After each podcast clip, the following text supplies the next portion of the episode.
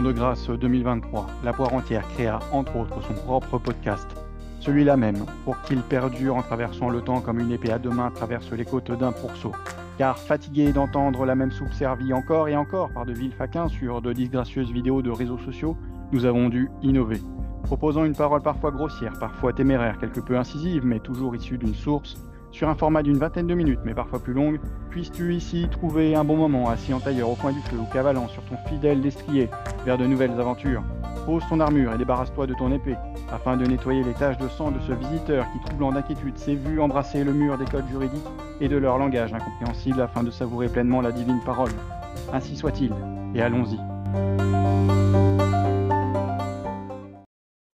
Bienvenue dans ce podcast numéro 14 sur un thème parfois tabou, l'utilisation du viager pour soit faire de la succession, soit des besoins financiers.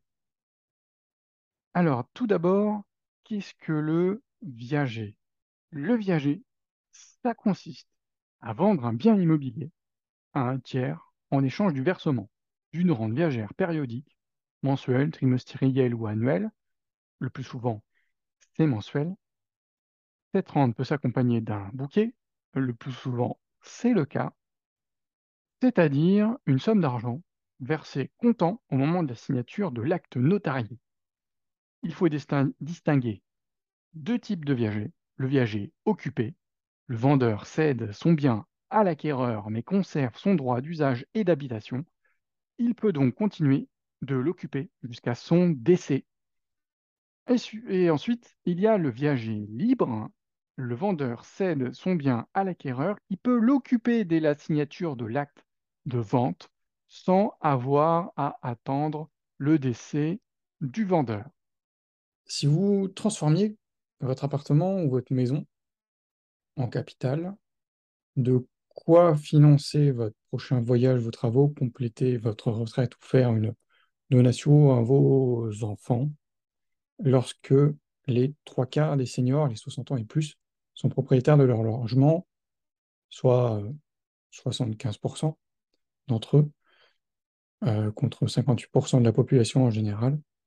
La valeur globale de ce patrimoine immobilier est estimée à 2700 milliards d'euros, 12 milliards d'euros en Europe. Une richesse dormante, car assise sur des biens par définition illiquides et inexploités, alors qu'elle peut être convertie en capital, utilisable librement, différentes options existent. Le prêt viager hypothécaire, la vente à terme, la vente à réméré, et bien sûr le viager. Ce dernier, avec sa variante logement occupé assorti du versement d'une rente, reste toujours la solution la plus courante. Mais ces dernières années, d'autres formules se sont développées, portées par les poids lourds institutionnels, euh, ces fonds viagers qui achètent à tour de millions des logements aux seniors pour le compte d'investisseurs ont raflé rapidement une partie du marché, 7%. Je pense notamment en tête, euh, j'ai deux SCI qui sont présentes euh, dans des fonds qu'on peut utiliser en allocation d'actifs pour l'assurance vie, notamment qui investit sur le domaine du viager. C'est un atout majeur, c'est de supprimer le tabou qui pourrait encore subsister sur le viager et en faisant un placement comme un autre. Euh, évidemment, l'anecdote de Jeanne Calment qui a pu vendre deux fois son logement en viager, euh, eh bien, ça fait rire un peu jaune certains investisseurs.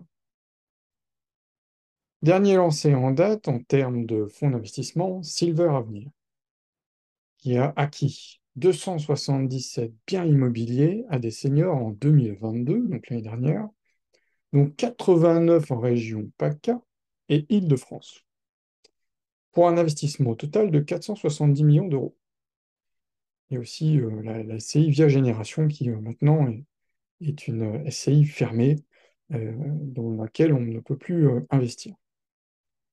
D'autres acteurs, comme Dylan ou Scarlett, se sont, elles, lancées en ligne avec l'ambition de rendre plus accessibles les outils juridiques complexes et d'apporter de l'innovation.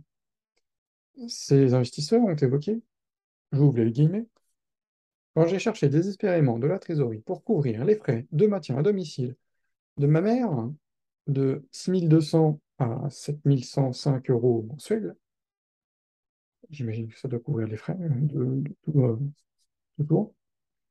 j'ai fait le tour de toutes les solutions.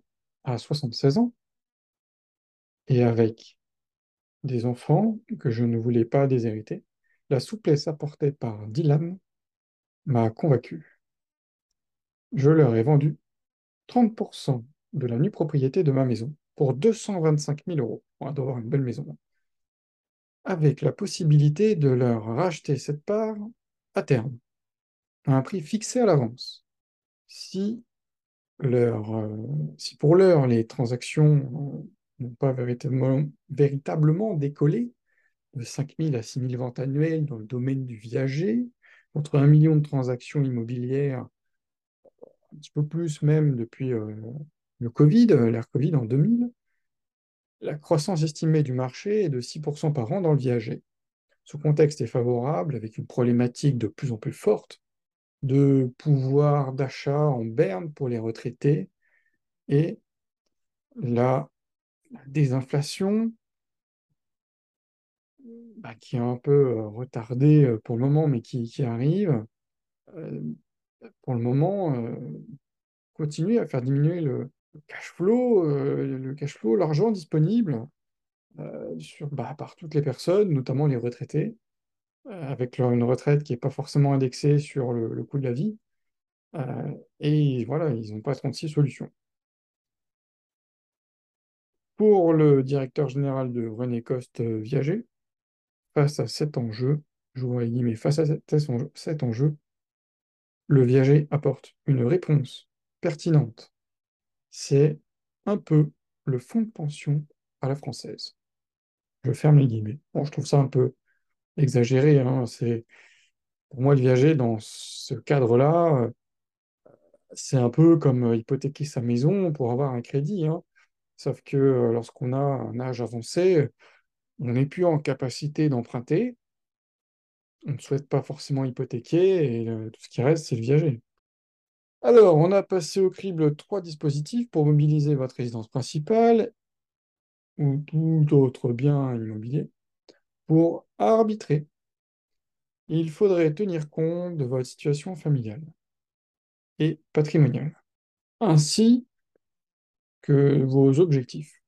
Une règle à avoir en tête plus vous vendez tard et, si possible, un bien de qualité, plus vous obtiendrez une somme confortable, c'est-à-dire le bouquet. Passons en premier par le viager classique, un mix bouquet-rente personnalisable. C'est la formule la plus ancienne, créée avec le Code civil en 1804, article 1968 à 1983, précisément. En pratique, vous vendez, la, propriété de votre logement à un acquéreur particulier nommé le débit rentier et vous conservez le droit d'usage de l'habitation, ce qu'on appelle un DUH, droit d'usage habitation. C'est-à-dire que vous pouvez occuper votre bien aussi longtemps que vous le souhaitez. L'acquéreur vous verse immédiatement le capital, appelé le bouquet, puis des rentes mensuelles jusqu'à votre décès. Contrairement à une idée reçue, la majorité des vendeurs, 68%, ont des enfants qui peuvent bénéficier d'une donation du bouquet. En général, le dernier représente de 25 à 30% de la valeur du bien. La moitié du marché est entre les mains de René Coste. C'est-à-dire que euh, l'agence immobilière, entre guillemets, René Coste Viager, détient 50% du marché. C'est 2200 opérations réalisées par an, d'après les statistiques de, 2017. Combien peut-on obtenir? Eh bien, un abattement d'occupation variable selon l'âge du vendeur, et compris globalement entre 30 et 60%, est appliqué à la valeur du bien. Le montant ainsi obtenu permet de fixer la modulation entre le bouquet et les rentes en fonction de vos besoins. Si vous souhaitez des revenus complémentaires, pour vous ou votre conjoint, la rente est réversible sur euh, le conjoint ou le paxé. Mieux vaut opter pour un bouquet plus faible si vous êtes endetté ou vous soldez un emprunt ou si vous prévoyez d'aider vos enfants ou vos petits-enfants, prévoyez un bouquet plus important pour faire des donations, euh, notamment aux enfants c'est assez important et aux petits-enfants on peut quand même donner pas mal d'argent. Le remboursement des dettes concerne beaucoup de retraités ex-profession libérale qui ont souscrit à un prêt conso pour maintenir leur train de vie ou parfois pour euh, rénover l'habitation. Exemple, pour un bien dont le prix de marché est à 700 000 euros, donc là un très beau bien, en vendant à 65 ans, un couple qui souhaite toucher immédiatement un capital important percevra 150 000 euros avec des rentes viagères mensuelles de 328 euros. À 85 ans, cette somme montera à 400 000 euros en raison de l'espérance de vie diminuée. Les rentes seront de 334 euros par mois. Pour ce critère, les femmes sont pénalisées puisqu'elles vivent plus longtemps que les hommes. Dans notre exemple, l'écart entre la rente 65 ans va jusqu'à 38%. Un couple vendeur obtiendra lui aussi une rente moindre, l'aléa portant sur les deux têtes. À noter, le montant de la rente est fixé selon un barème dont le plus connu et utilisé le barème d'Aubry. D'autres méthodes d'évaluation existent, la table TG05. Il faut donc faire le tour des viagéristes, chacun effectuant sa propre cuisine pour faire une estimation de bouquet et de rente. Concernant les avantages, le viager est un bon moyen de préserver votre pouvoir d'achat. Il suffit de prévoir une clause d'indexation de la rente sur l'inflation ça fait un peu mal pour l'investisseur. Côté fiscalité, si vous vendez votre résidence principale, le bouquet ne sera pas taxé. La rente, elle, sera soumise à l'impôt sur le revenu et les prélèvements sociaux sur seulement 30% de son montant. Si vous avez 70 ans et au moins lors de la vente 40% entre 60 et 69 ans. De plus, vous allégerez vos charges, la taxe foncière et les gros travaux seront payés par l'acquéreur.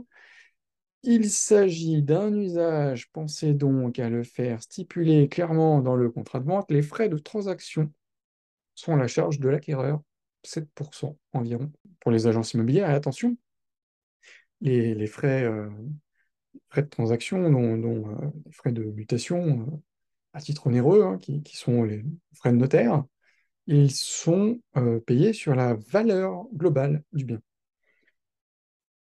Les inconvénients, que le viager suppose d'accepter de se déposséder totalement de son bien. Le seul droit à conserver est celui d'y habiter. Rien d'autre. Il faut accepter aussi de déshériter ses enfants dans ce cas-là, puisqu'à terme, c'est l'acheteur ou le crédit rentier qui récupérera la pleine propriété.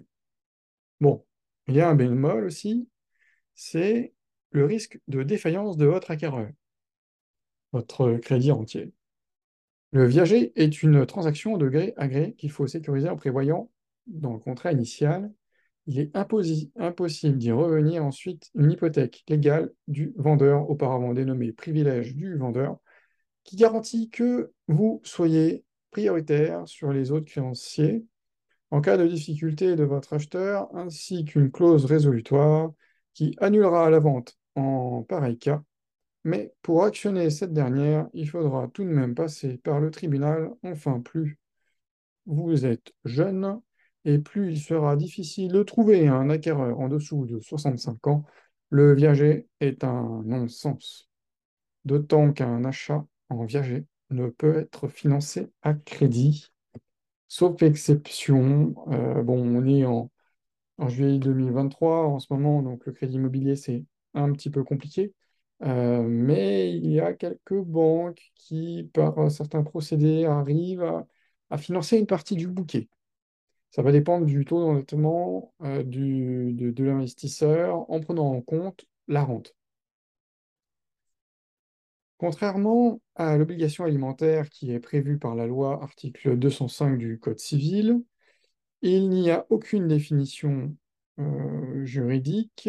il faut, il faut donc bien verrouiller le contrat, en particulier en veillant à définir précisément le type et la périodicité des soins qui doivent être fournis par l'acheteur, ainsi que leur coût estimatif, il est recommandé de majorer de 20% environ le montant par rapport à la rente classique pour éviter toute contestation, surtout si le bail à nourriture est signé avec un enfant, le risque étant une requalification en donation déguisée ou en libéralité visant à échapper au droit de succession en cas de contrepartie insuffisante par rapport à la valeur du bien. En présence de plusieurs enfants, il faut obtenir leur accord devant le notaire. Comme pour le viager classique, une clause résolutoire peut prévoir l'annulation du contrat en cas de défaillance du débiteur. Alors, deux points évoqués par rapport à ça. Le premier, c'est que si l'acheteur ne paye plus, eh bien, il n'a plus la nue propriété du bien. Euh, en cas de défaut de paiement, euh, la pleine propriété revient euh, au vendeur, en vendeur en viager. ce qui fait qu'il récupère son bien en intégralité et l'acheteur s'assoit sur son bouquet ainsi que les rentes versées.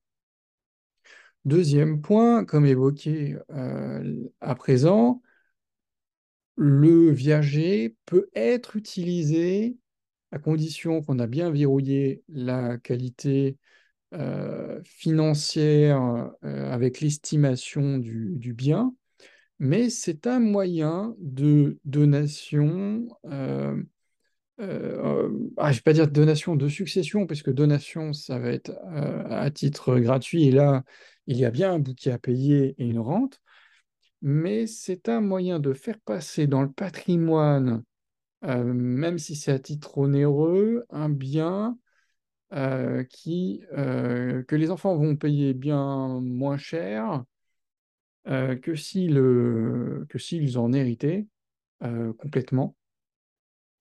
dans certains cas, pour les futurs héritier de familles ayant beaucoup de patrimoine et dont les frais de succession sont relativement élevés. J'espère que ce podcast vous a plu sur le domaine du viager. Je vous dis à très bientôt dans un nouvel épisode.